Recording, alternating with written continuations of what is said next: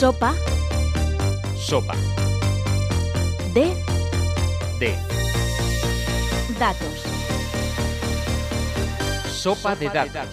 En UPV Radio. Bienvenido todo el mundo a nuestro programa de hoy. Me tenéis, como siempre, como vuestro presentador, risueño y desenfadado. Conmigo tengo aquí a Diana, que lleva un poco cara de disgusto, la verdad. Pues sí, es que le estoy dando vueltas a esto de cómo mejorar la docencia en la universidad y lo veo muy difícil, ¿eh? Pero bueno, afortunadamente tenemos con nosotros a alguien que es experto en el tema, así que allá vamos. Bueno, eh, Lucas, sé que llevas toda la semana trasteando con las luces de la habitación y ya has conseguido conectar la Alexa con las luces y ahora ya le dices que se enciendan las luces y se encienden. ¿Cómo vas de ánimo para el programa de hoy? Pues la verdad que después de ese logro estoy muy contento y la verdad que sí, eso a mí el tema de las microeficiencias me mola mucho y bueno, nuestra queridísima Valencia ya está poco a poco entrando en ese concepto de ciudad inteligente y al que traemos hoy, la verdad que nos va a hablar bastante de ello. David, este chaval, la verdad es que a veces es un poquillo friki para algunas cosas, ¿eh? ¿Compartes esa opinión conmigo? Sí, lo es, Antonio, o sea, lo sé de primera mano. Pero algo tiene de razón con lo de Valencia, aunque yo diría que quien mejor nos va a poder hablar de esto es el invitado que traemos hoy, así que oídos abiertos y si os parece empezamos. Sopa, de datos. Tenemos hoy con nosotros a José Luis Poza Luján, informático y docente, entre otras cosas. Es responsable en la UPV de asignaturas del área de arquitectura de computadores y del área de redes de computadores. Y además es subdirector de comunicación en la Escuela de Informática. Está muy metido en lo que es la gestión de proyectos y la innovación docente. Bienvenido, José Luis, ¿qué tal? Hola, gracias, muy bien. Eh, agradeceros mucho estar aquí, desde luego. Gracias a ti por venir. Nos consta que uno de los temas en los que eres especialista es la temática de Smart Cities e IoT. De hecho, en nuestro grado impartes una de las asignaturas. Y quería preguntarte que nos dieras algún ejemplo de cómo se utiliza el IoT en la vida diaria. Eh, muchísimo. El, el- el IoT, en- en- desde el punto de vista académico, nosotros llamamos sis- sistemas embebidos, pero como eso no, no era muy sugerente, le cambiamos a IoT, que queda mejor. Y se utilizan constantemente. Todos llevamos en el bolsillo el móvil, que es lo que, que un profesor llama sensores sociales, y estamos completamente llenos. Ves un enchufe y a lo mejor realmente está monitorizada la corriente eléctrica ahí, ves una farola y no te das cuenta que tiene unos sensores en la parte de arriba, es decir, está embebido por completo. Sea, en estos momentos cualquier cosa que utilicemos que, te- que le llegue corriente eléctrica o que tenga una batería, casi seguro es inteligente. Incluso las cafeteras programables también. Eh, Lo mejorcito ser- que hay porque te preparan el café y te despiertas con el olor del café. Así que- Y un poco de la mano de esto, al final, si la IoT está en todos los lados, luego entramos un poco al término de Smart Cities, ¿no? ¿Podrías definir así a grandes rasgos qué es la Smart City? Uy, es complicado. Smart Cities ya es un término que aparece ya en, a principios de los 2000. ah, Es, es más antiguo, pero cuando, cuando realmente aparecen microcontroladores que se pueden poner en, en dispositivos muy pequeñitos, ¿no? Y ya se habló, obviamente lo primero que piensa la gente es en controlarlo todo. Y ya se habló de ciudades inteligentes como aquellas que son capaces de reaccionar al entorno en el que están para conseguir un objetivo. Eh, se busca que el objetivo esté relacionado con el ciudadano, obviamente. Es decir, que si es el tráfico, mejorar el tráfico, eh, reducirlo, reducir el tiempo de tránsito, la espera. Si es la iluminación, ahorrar. Si es eh, la contaminación, detectar qué puntos pueden estar, eh, pueden estar siendo más peligrosos, ¿no? En todo. Entonces, ciudades inteligentes, aquellas que son capaces de reaccionar positivamente al ciudadano. ¿Y cuál dirías que son los mayores retos que hay a- en este ámbito ahora mismo? Porque al final hay que conectar muchas cosas juntas y muchas áreas que son dependientes unas de otras. Entonces, ¿cuáles dirías que son los mayores retos a la hora de modelizar una Pues, Smart City? complicado. Los, eh, cuando se empezó con esto, el mayor reto era embeber los dispositivos. Es decir, que una farola eh, tuviera una cámara para controlar el tráfico y la cámara no fuera un ladrillo, ¿no? Que se viera claramente y todo el mundo pensaba que es un radar, ¿no? Aunque igual eso era, era bueno. Pero poco a poco, eh, a medida que la tecnología evoluciona, los retos han ido creciendo hacia arriba. De lo que era, yo, yo procedo de la arquitectura de sistemas, de hardware, y poco a poco te das cuenta que esos datos de los sensores eh, acaban siendo procesados, la comunicación, los sistemas de comunicación permiten interconectarlos y ahora esa cantidad ingente de datos que hay, que antiguamente no la habían porque no se podían ni almacenar, antiguamente estoy hablando hace 15 años, ¿eh? esos datos ahora pueden dar mucha más información, no solamente los datos en sí, sino cuando los empiezas a combinar con otros. El hecho de que la polución con la temperatura, con la predicción meteorológica, te está diciendo que si Valencia está polucionada, pero viene aire de la calderona, para de aquí a dos horas igual no pasa nada porque haya mucho tráfico, porque en dos horas se te va a ir la polución. Eso hace diez años era impensable, por ejemplo. ¿eh? Hablamos siempre de los avances, de que las ciudades al final son como organismos vivos que están evolucionando todo el rato y que van aplicando un montón de mejoras. Pero en este caso el tamaño parece que sí que importa. Es decir, ¿qué se podría hacer o se puede llegar a hacer cosas como pueblos smart? Es decir, aplicar estas técnicas que necesitan de una gran población, una gran tecnología en igual no ciudades tan grandes, incluso en pueblos más pequeños, y que esos pueblos sea rentable que se beneficien de esas tecnologías. Ah, es- esa pregunta es muy buena, porque nosotros realmente cuando, cuando hacemos nuestros trabajos de investigación no hablamos de ciudades inteligentes, hablamos de entornos inteligentes. Y el entorno, depende de lo amplio que sea, el sistema será más o menos amplio. Hoy en día se está poniendo inteligencia en todos los lados, es decir, un pueblo o una aldea con pocos habitantes, probablemente todos tengan teléfono móvil. Entonces, ahí la movilidad no va a ser un problema, o sí, que decir, no van a haber atascos. Si hay cuatro casas, cuatro ganaderos o, agricultores, probablemente tengan muy claros sus horarios y no haya ningún atasco. Pero eh, monitorizar ahí el tráfico no, pero es probable que ahí la cuestión de la sanidad, el detectar accidentes, sea muchísimo más crítico que en una ciudad. En una ciudad es muy fácil llegar a urgencias. Sí. En una aldea es muy difícil llegar a urgencias. Entonces, detectar tempranamente el accidente puede salvar una vida. En ciudades, por ejemplo, ahora el tráfico es muy fácil de monitorizar y de gestionar. Nosotros estamos dirigiendo tesis doctorales acerca de optimizar el tráfico, pero es que poco hay. Sin embargo, la capacidad de enviar un vehículo de emergencias a una aldea es muy interesante. O detectar un accidente en una carretera. Eh, no solo donde a lo mejor no hay cobertura para el teléfono móvil, pero Sí. que puedes, sí que hay quitamiedos que puedes eh, embeber sensores y que con placas solares puedan comunicarse uno a otro a toda velocidad. Oye, ha habido un accidente de 16 kilómetros atrás. Entonces, el reto realmente ya no es lo amplio que sea, sino el qué tecnología adecuada pones en qué punto adecuado. Estamos poniendo mucha más tecnología en ciudades que en aldeas y no necesariamente eh, eh, es necesaria. Sí, porque realmente lo que, o sea, lo- el fin óptimo sería un poco intentar que, por así decirlo, los pueblos modernos se beneficien de todas las ventajas que tienen las ciudades grandes gracias a estas tecnologías. Exacto, o sea, en el clavo. El hecho de que eh, pensamos que para la ciudad un atasco es un problema, la, el llegar a urgencias no. Para un pueblo un atasco no es un problema, llegar a urgencias sí. Exacto. El problema es, el, o sea, hay problemas distintos en entornos distintos y la tecnología no necesariamente es distinta. El mismo microcontrolador que te o el mismo teléfono móvil que te permite en un momento dado decir que Google te diga, no, mira, no vayas por aquí que hay un accidente. Vete por aquí, que aunque vas a tardar cinco minutos más que todos los días, no vas a tardar media hora. Es decir, la, la desviación típica, ya, ya sabéis de qué hablo, del trayecto va a ser menor. Estoy minimizando no el promedio, estoy minimizando un parámetro muy concreto. Pues ese mismo microcontrolador es el que te va a detectar en ese móvil que el agricultor ha volcado su, su tractor Sí, que necesita ayuda. y necesita ayuda. Pero tiene sentido intentar que mm, toda ciudad o todo entorno sea inteligente. Quiero decir, ¿qué necesidades u objetivos debería tener previamente una ciudad para plantearse hacerse inteligente? Esa pregunta, el- un antiguo director de la Ciudad de las Ciencias que conocí, que era Manuel Tuaria, la respondía muy bien. Es decir, la tecnología está y se utiliza.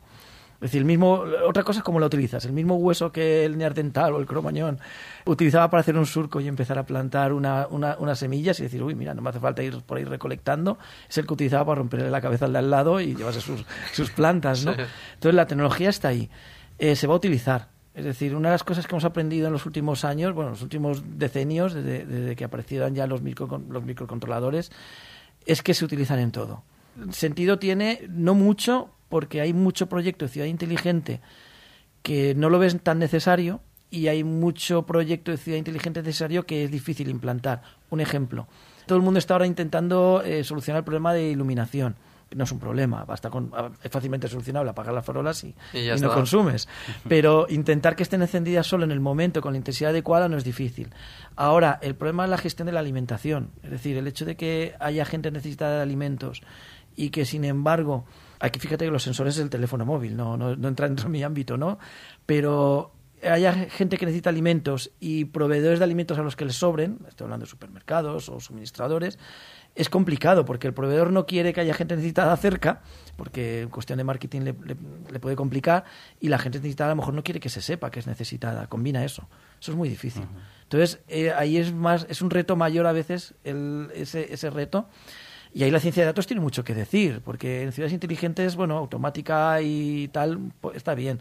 Ciencia de datos, pues para monitorizar y para mostrar y poder tomar ciertas decisiones también. Pero en este caso, el cómo combinar, evitar, combinar horarios, trayectorias, eso es más intermediarios, el third party que decimos en estos casos, eso es muy complicado.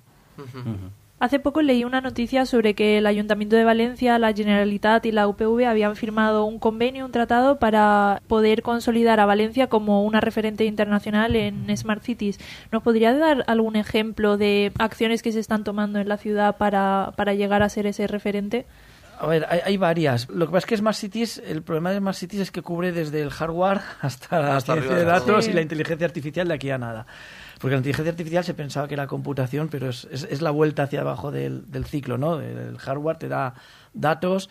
Ahí hay mucho hardware. En Valencia falta todavía, porque está monitorizado con cámaras, pero no, no excesivamente. La polución tiene pocas estaciones pero lo que hay son muchos datos. Hay muchos datos de movilidad, los autobuses, el metro, todo el transporte público está bastante bien monitorizado.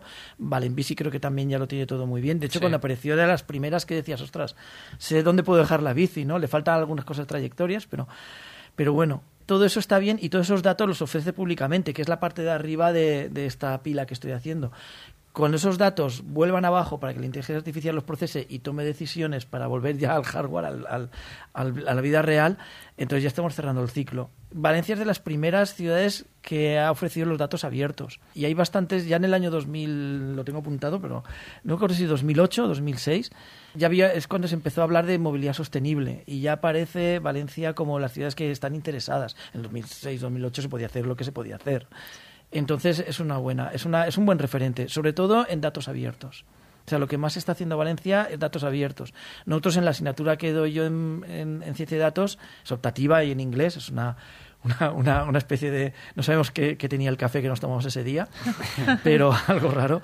Ahí usamos mucho, viene muchos Erasmus, porque al ser en inglés, eh, viene muchos Erasmus y, se, y casi todos los datos los, los sacan muy fácilmente y ellos se sorprenden mucho que precisamente sea una ciudad donde sea muy fácil obtener los datos. Que los datos sean bonitos, limpios, eso, es otra cosa, ¿vale? Porque yo, yo vengo del hardware y yo soy el que os da los datos sucios, los datos mal, etcétera, ¿no? Pero Valencia es un referente sobre todo en datos, por ahora en datos. En sensorización yo creo que lo será, porque es una ciudad muy fácil, es una ciudad llana, al lado del mar, donde las variaciones son más suaves, donde donde es posible moverse fácilmente en, medios sostenibles. Entonces yo creo que en un futuro es una de las ciudades que, claro, es un chollo para, para los investigadores, porque es fácil implantar cosas. Sí, de hecho, el, el tema de los datos abiertos lo tratamos en otro programa y me parece una muy, muy buena iniciativa. Es clave, es clave, sí, sí. A menudo el desarrollo de ciudades inteligentes genera un poco de controversia porque hay quien argumenta que, digamos que se alimenta una paradoja de la sostenibilidad energética porque el IoT, digamos que alimenta un problema que intenta resolver, que es el de la optimización de la energía, porque al final más dispositivos conectados se traduce en más consumo energético. ¿Qué opinas al respecto? Wow, eso, se debería dar en primera de carrera. Hay cosas que en primera de carrera debería dar a todo el mundo y entre ellas la paradoja de, no me acuerdo quién, Jenson, es, es, que tiene un nombre eso, de, me la apunté aquí, porque yo, yo soy muy malo para los nombres, ¿no? Y, sí, es esa. Entonces, ahí es una curiosa que no es, no es nuevo de ahora, eso viene del siglo XIX, donde se daban cuenta que, que a medida que era más la tecnología se aplicaba para extraer carbón, en lugar de extraer menos, o sea, de gastar menos energía, lo que se hacía era aumentar el número de locomotoras. Y esos eh, llevamos dos siglos con ello y no lo hemos solucionado. Y el IoT no lo va a solucionar, pues probablemente. ¿Por qué? Pongo un ejemplo que no tiene tanto que ver con IoT. Cuando la gente se pone placas solares en viviendas unifamiliares o en las o en los edificios, los edificios pues para que la iluminación de las escaleras o los ascensores eh, vaya vaya se, se, ahorre, se da cuenta que la gente coge más el ascensor. ¿Por qué? Porque dices, bueno, ya que esto, ya que tengo la energía limpia, pues la gasto más. Eh, eso es psicología. Y ahí los tecnólogos, vuelvo a la paradoja del hueso, lo único que tenemos que hacer es proporcionar la tecnología. Yo estoy seguro que los que, los que en el siglo XIX optimizaron el método de obtención del carbón para que no hiciera falta consumir tanto o no, no fuera tan costoso energéticamente obtener el carbón, eran los primeros que pensaban que no iba a aumentar el gasto. Pero hay que hacerlo porque si no, no va, no a evolucionar. Es una decisión más que ya compete a otras áreas, eh, sociólogos, políticos, y va a ser complejo, porque es, el ser humano es como es y llevamos 10.000 años de o 100.000 años de Homo sapiens, ¿no? Siendo así, es decir, que en cuanto tienes energía la utilizas. Yo recuerdo cuando estudié magisterio, eh, ahí conocí los ordenadores, el primer disco duro que llegó era 7 megas. Y el profesor, que era clase aquí al lado en diseño, muy cerca, él mismo dijo una frase que decía, esto no, lo- no lo llenamos en la vida. Claro, 7 megas, ¿eh? O sea, ¿Por qué? Pues porque en cuanto tienes un disco duro más grande, lo vas a llenar. Y en cuanto tienes, en cuanto tienes más datos, los vas a dejar almacenados. O los vas a comprimir. ¿Por qué? Yo qué sé, ya los usaremos y al final no los usas. Tengo un montón de, de- de megas o, o de gigas, perdón, en los repositorios de la universidad que los tengo ahí porque seguro que los usaré, no los he vuelto a usar. O sea, pero, pero, pero es que eh, me he sorprendido hasta haciendo diapositivas de cosas que ya tenía hechas. Basura digital. ¿no? Sí, basura digital. Entonces, el IoT, el gran problema de ahí, la basura es, es un tema interesante. El mismo dispositivo que te coge la temperatura de hace 10 años, ahora se sustituyó por otro. A lo mejor eh, estudiando cómo ampliar para que se pueda comunicar, te ahorras tener que generar nuevo, pero la economía se basa precisamente en consumir más. Es un problema económico, psicológico, sociológico. Yo, yo como ingeniero no tengo solución. O sea, vosotros como científicos de datos igual un poco sí, porque Un poco más, sois más pero- multidisciplinares, ¿eh? nosotros estamos en la base, pero vosotros contactaréis con ese tipo de gente y, y ahí es cuando toca tomar esa decisión, sí, sí. Me parece muy interesante lo que has comentado de que sí que es verdad que al final sois los tecnólogos, ¿no? Y es una tarea que os compete el eh, seguir produciendo cosas que hagan mejores resultados, ¿no? Al final y que ya es otra eh, la tarea a lo mejor del consumidor o de otro tipo de personas las que cambien esta paradoja, ¿no? Pero ponte que nos hemos puesto manos a la obra y hemos dicho, oye, vamos a montar una ciudad inteligente, ¿por dónde empezamos? Por lo que tienes. Es decir, si queremos evitar el consumo excesivo, nos iremos por directamente por usar lo que ya hay. Es decir, esto es muy interesante. Me explico. Un ejemplo. Ahora las farolas, para que sean inteligentes y entre ellas se comuniquen, pues que están detectando una persona, un vehículo y se enciendan más o menos intensidad, se comunicaban primero por cable o por powerline, porque tienen eh, corriente entre ellas. Sí. Eh, hay quien los comunica por Bluetooth. Bueno, pues hablando con uno de Google hace años, ellos hablaban de telepatía. Los de Google usan palabras muy exóticas, ¿eh? Para hablar Sí. de lo obvio.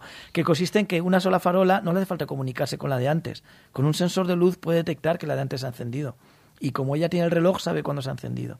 Entonces, el hecho de tener una tecnología no implica que la utilices. El hecho de tener energía nuclear no quiere decir que lancemos bombas atómicas porque nos apetezca, ¿no?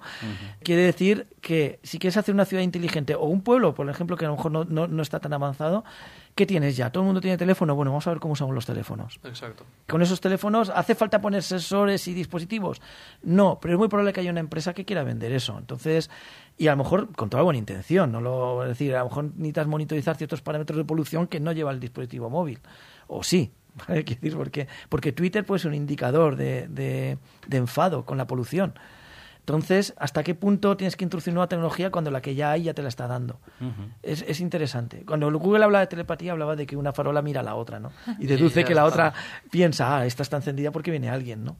Sí. Entonces, ¿por dónde empezar? Por lo que ya tienes. Si no quieres gastar dinero, porque además las ciudades que se van incorporando, o los, o los entornos, las poblaciones, en estos momentos es porque económicamente no lo pudieron hacer antes. Entonces es probable que no puedan afrontar ciertos gastos. Ahí viene muy bien la investigación. Es decir, lo que ya sea las experiencias, las lecciones aprendidas, ¿no?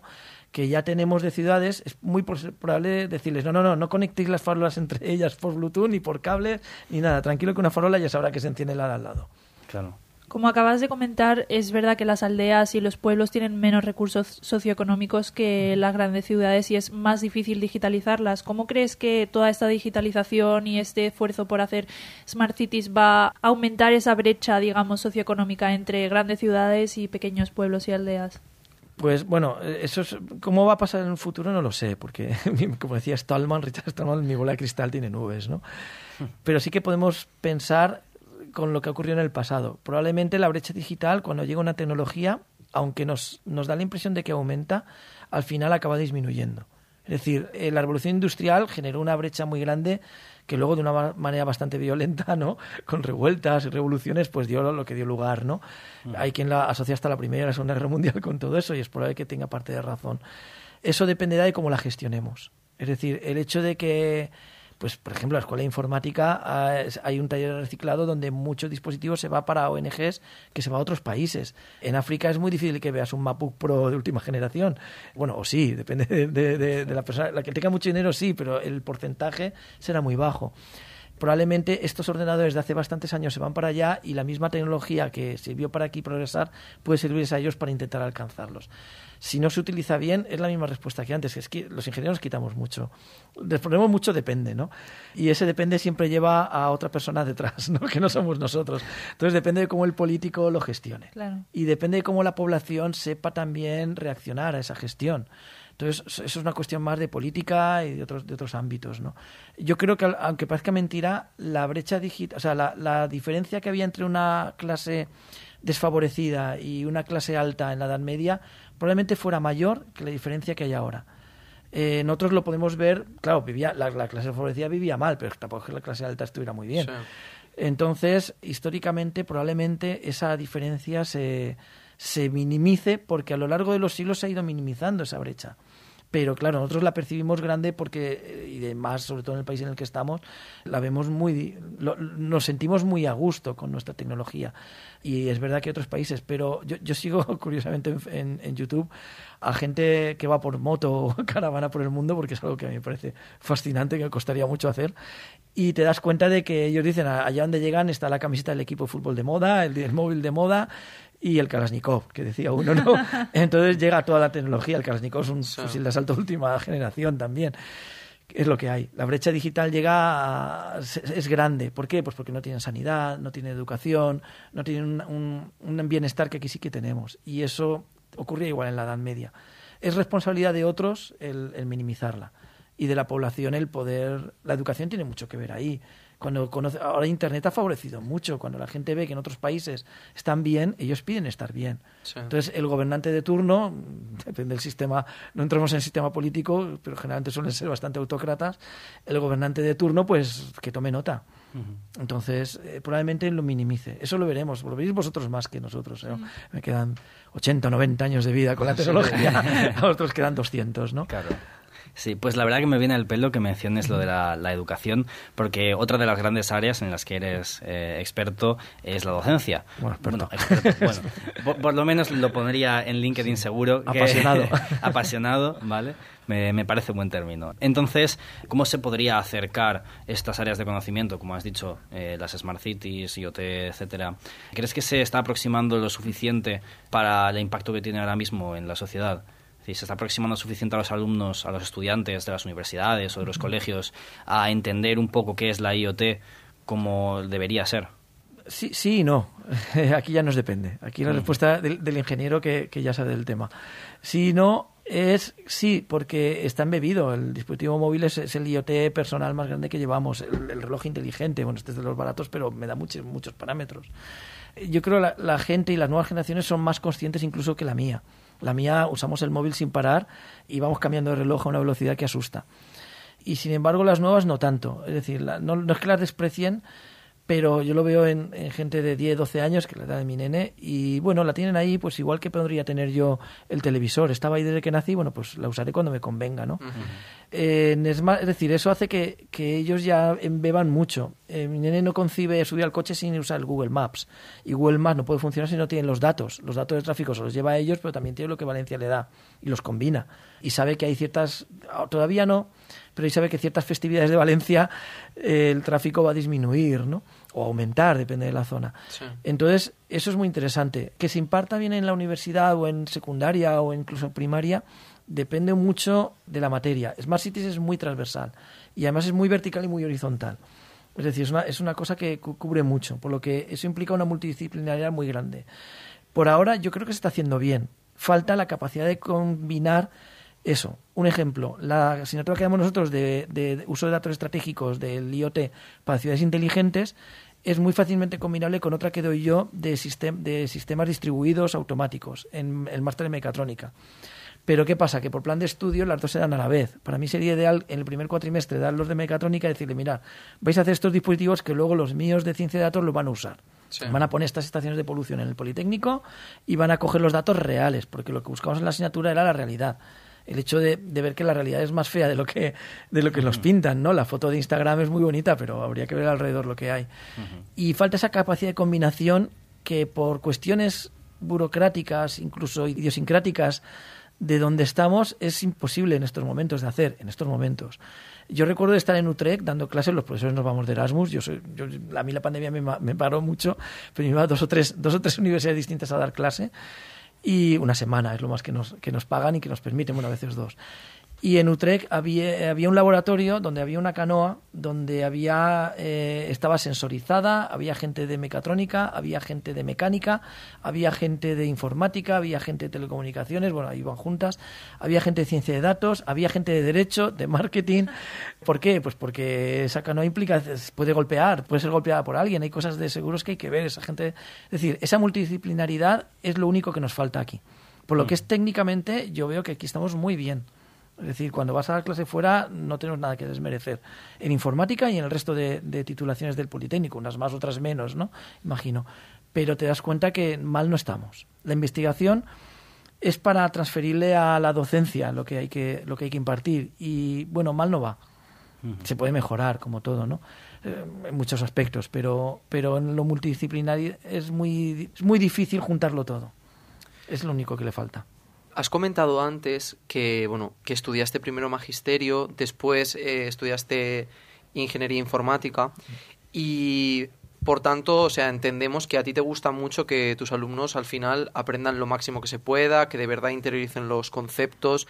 Y en la universidad muchas veces se da casos de que hay gente que es muy brillante, eminencias en su campo, pero que no tienen o parece que no tengan mucha formación en docencia y no sean capaces de transmitir esos conocimientos que tienen. ¿Crees que debería haber algún tipo de cambio en la universidad para que se formara más en docencia a esos profesionales o en su defecto que esos profesionales solo se dedicaran a sus investigaciones y hubiera gente que se dedicara a esa docencia?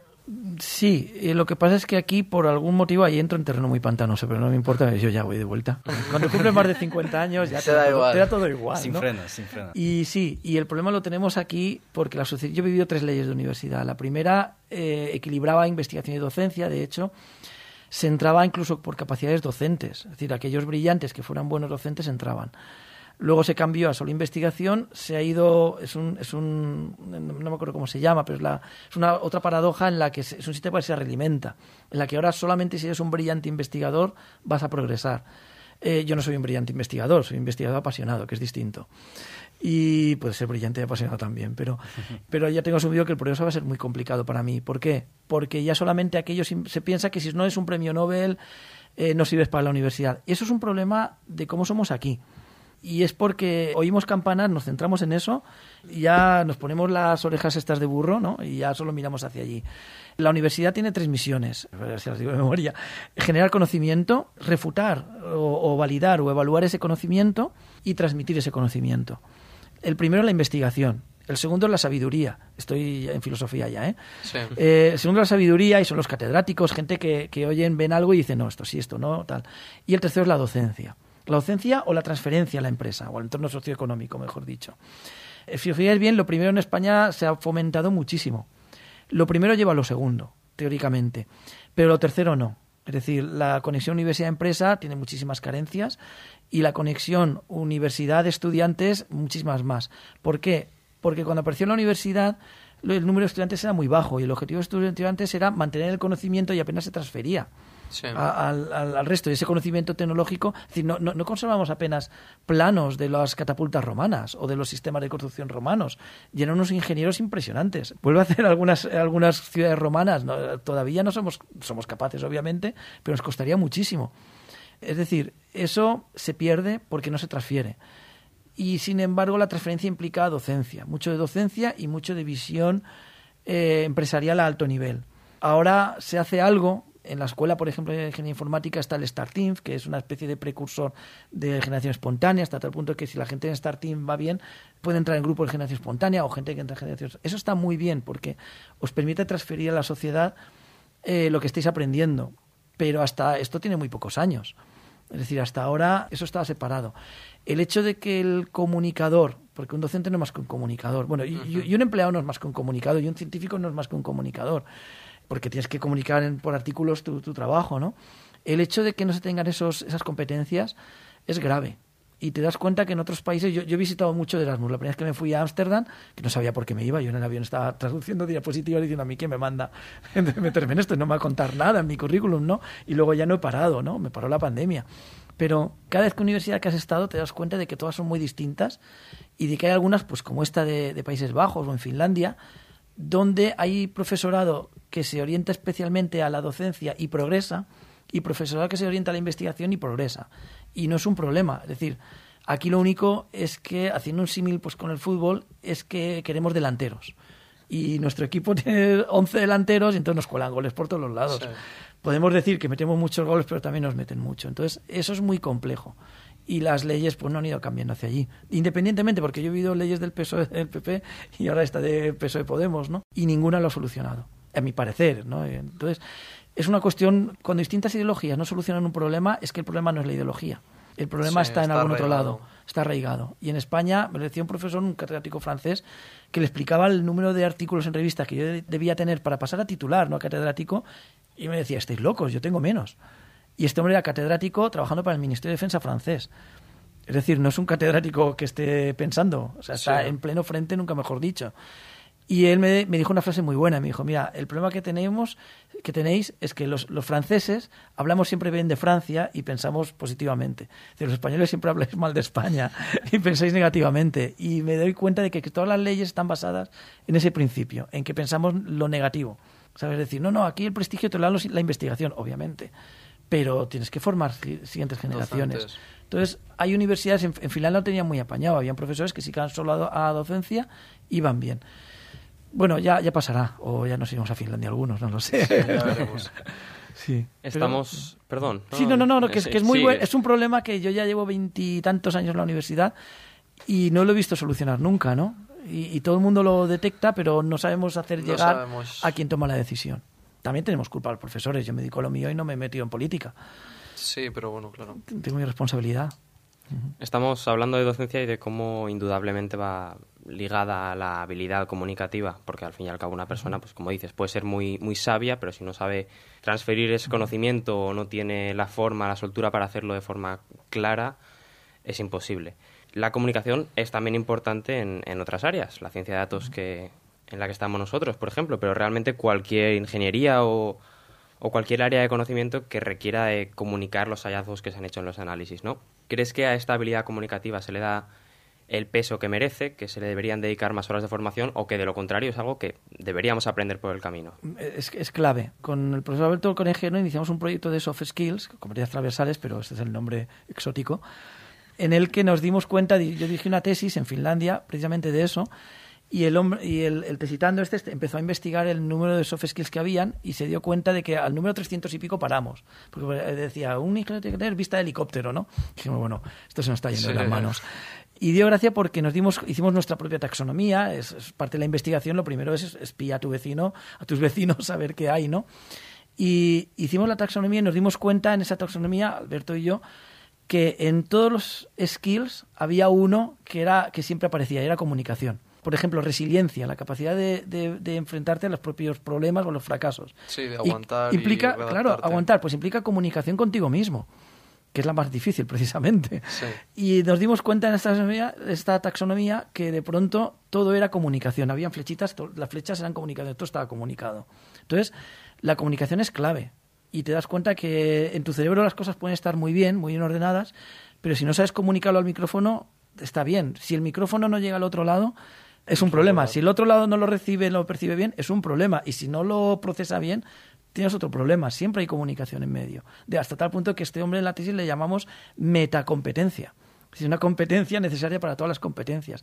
Ciencia de datos, ya puedes hacer el mejor proceso, el mejor análisis, que si no lo sabes representar bien, es un problema. Nosotros tenemos un de precursor de ciencia de datos, tenemos un proyecto por el que, por el que yo entré en el departamento, yo entré como investigador, en el que el, jefe de la terminal de contenedores que hay por Pinedo decía, yo lo que quiero es cuando llegue a la, a la terminal saber si me voy a la cafetería a tomar un café el turno de noche, que es el más complejo, o me tengo que ir al despacho porque aquí está todo ardiendo, ¿no?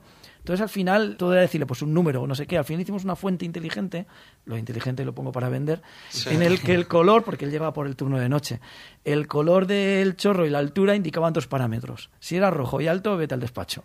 Si era verde y, y bajito, te vas a la cafetería. Sí. Y él encantado, eso es comunicación. Ahí Bellas Artes tiene mucho que decir, por ejemplo. Los ingenieros somos muy bonitos en nuestros planos, Sí, pero luego- pero luego nos cuesta mucho comunicar, ¿no? Entonces es la clave. O sea, yo creo que desde, desde edades tempranas, desde que los uno o dos años de edad, hay que enseñar a comunicar. Es clave, es clave. Sin comunicación, casi todo, mi primera experiencia como becario, que fue en ingeniería industrial, en termodinámica, me acuerdo de la- un pequeño, un problemón que hubo con un algoritmo, que yo entendí una cosa, me explicaron otra, pero un clásico. Y el profesor, un encanto, él me dijo, eh, Rafael Rollo, todavía está, está activo, él me dijo, mira, eh, no te preocupes, José Luis, ha sido un fallo de comunicación.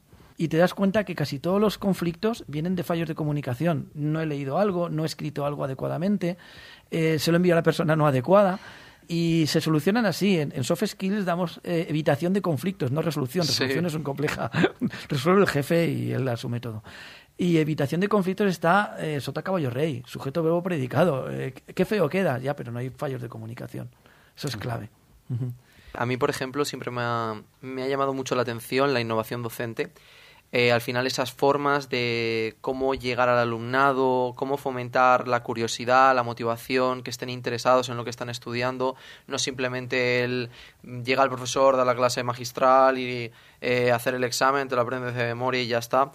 Y quería preguntarte si estás trabajando o has trabajado en alguno de estos proyectos, alguna iniciativa que hayas aplicado aquí en la universidad o igual en otro sitio, en otra de las universidades en las que has estado y que igual incluso hemos podido experimentar nosotros de primera mano. Bueno, experimentar igual no, porque yo soy de los locos que, que intenta innovar a, a toda velocidad y hacer muchas locuras. El, el primer curso hicimos teatro para explicar el microcontrolador, el microprocesador, perdón, porque era turno de tarde, era gente mayor y dijimos, bueno, vamos a divertirnos, Vamos ¿no? a Porque, porque estamos todos muy cansados, ¿no? Hay mucho, mira, por ejemplo, el, el uso de Twitter en el aula lo hemos probado, pero no lo usáis pues porque por cuestiones legales es difícil, ¿no? Sí. y cosas muy graciosas. Te, puedo, te pongo un ejemplo. Yo, yo daba clases los viernes a las 8 de la mañana, es con lo que eso implica en la universidad, Sí. es decir, todo el mundo venía el jueves noche, y yo entraba a clase con mi café, yo sin café no soy nadie. Y de pronto me daba cuenta de que, que en, la, en, la, en la entrada del aula ponía prohibido café, prohibido, o sea, prohibido beber, prohibido alimento y prohibido teléfonos móviles, ¿no? Y yo dije, mira, si yo me salto el café, saltaos todos aquí lo que queráis a mí, con tal de que lleguéis. Sí. Y de pronto me di cuenta que yo hacía en las pizarras con colores, unos, unos desarrollos, mm, una pasada. Me sabe mal que lo diga, pero es que está- queda muy bonito, ¿no? Y de pronto eh, un estudiante de, la primera fila iba a sacar una foto y se cortó y dijo, no, no, saca la foto. Y puse mi pose molona al lado y, y otro le dijo, oye, pásamela. Y él dijo, mira, la pongo en Twitter. Y de ahí sale la idea. Y Sí. nos dimos cuenta de que usar fotos y Twitter para el aula, en lugar de ser un problema, evitaba ese famoso de no borres, no borres, no borres todavía. Sí. ¿Por qué? Yo podía borrar, todo el mundo tenía la foto ya. Y lo que me dio pena es que eso se me tenía que haber ocurrido a mí. No sin necesidad de. No, Del no, alumno. No, no sin necesidad de experimentarlo, ¿no? Porque supone que unos profesores de universidad, es muy sabio, ¿no? Entonces te das cuenta de todas esas cosas, las intentamos probar. No os llegan a vosotros, ¿por qué? Porque dependen mucho de, de ciertos, de ciertos aspectos. Vosotros. La docencia es clave. Nosotros estamos dándos el relevo del futuro. Toma. que me apunte eso, ¿no? Estamos dando el relevo y hay que tener mucho cuidado en lo que se utiliza. Pero experimentar, experimentamos muchísimas cosas de innovación. Cosas como las guías docentes o las competencias transversales surgen de proyectos como la tesis doctoral esta. Ahora el las competencias transversales están un poco eh, puestas ahí y las veis. De aquí a nada las probaréis. Vosotros tenéis eh, docencia por proyectos en, en alguna asignatura. No en toda la carrera, no llegamos al Sí. nivel de Utrecht. Pero bueno, es que también hay que ver la financiación y los medios de Utrecht, ¿no? No está mal. Eso hace 20 años que yo entré, impensable. Claro, Y eso está ahí gracias a, a la gente de proyectos que ha insistido en que hay que hacerlo, en que hay que ponerlo, y yo creo que la experiencia, no sé, me diréis vosotros si ha sido buena o mala, ¿no? Deberían ser más, más multidisciplinares, tranquilidad. Cuando veamos Llegará. que va bien y que funciona, se pondrá. Pero el profesorado somos muy locos, pero también somos muy cautos. Mm, Sí. No, no, hacéis- no habéis hecho teatro en clase, No. imagino. ¿vale? Porque la experiencia, teatro, la experiencia del teatro no ha llegado. Nos lo pasamos muy bien, pero nos dimos cuenta que para el tema necesitamos el doble de tiempo. Claro. Y el tiempo, el tiempo es un recurso limitado. ¿sabes? Entonces eh, es complicado. Pero os- lo del proyecto la tenéis ahí. Bueno, también necesita también una igual parte de nuestro apoyo de decir al profesor, pues igual sería mejor si esto se hiciera de aquella manera Sí. e intentar entre las dos partes innovar de la manera que los dos vayamos a, A, a mí aprender me lo dijo de primera fila con la cámara. Exacto, sin- por sin querer decírmelo nada, yo dije, ostras, no. Y yo ahí le la oportunidad salí en Twitter con mi pose Claro. y para adelante, pero, pero es verdad que ahí es, es, es mutuo. La capacidad de crear no es individual. O sea, yo mi tesis doctoral la saqué en la cafetería hablando con mis tutores de tesis y yendo a congresos o hablando con gente de congresos. Sí. Eh, por mí mismo en el despacho o No solo el tutor nada. no hubiera hecho nada. Yo ayer por la tarde, a horas intempestivas, tenía una videoconferencia con un, con un tesitando que está trabajando y nos damos cuenta que evolucionamos cuando hablamos, cuando tenemos videoconferencia o cuando tocamos para echar un café. Eh, los estudiantes tenéis que avisar a los profesores los profesores tenemos que saber, saber reconocer eso y adaptarlo. Es, es, es- es una cuestión de, de simbiosis. Eh, bueno, muchísimas gracias por venir, José. Esperemos que te lo hayas pasado bien y cuando quieras nos tienes aquí. Dejarme un micrófono a mí es un peligro. ¿eh? Claro, yo, no sí. hubiera, yo no hubiera asumido ese riesgo. ¿eh? Pero, pero nada, gracias a vosotros porque además, yo digo que, que os he estado escuchando el podcast y es que es más que recomendable. Se lo decía ayer a mi mujer y dije, ostras, es que son muy buenos. Sí, entonces, a mí me, bueno, a mí me lo parece. ¿eh? Está feo decirlo, pero. Sí, no, no, sí, está- la verdad es que- no, a mí- yo he hecho radio, bueno, desde el 2000, desde 1987, 88 hasta el 2000, 13, 14 años, y es un medio muy complicado, ¿no? Aunque parezca mentira, y, Sí. y- y es, y es apasionante, o sea, que en ese sentido, nada, gracias a vosotros, porque a mí ahora yo llevo autoestima ahora para un par de semanas, ¿eh? Nada. Pues eso, muchísimas gracias. Sopa de Sopa datos. de datos. Muchas gracias a todos los oyentes. Ya damos por finalizado el capítulo de hoy. Recordaos simplemente que podéis encontrarnos en el 102.5 FM, en radio.upv.es y como siempre las principales plataformas de audio, iBox y Spotify. En Instagram como arroba sopa de datos y como siempre en Twitter os diremos cuando salga el capítulo nuevo en arroba sopa de datos UPV. Muchas gracias por estar con nosotros.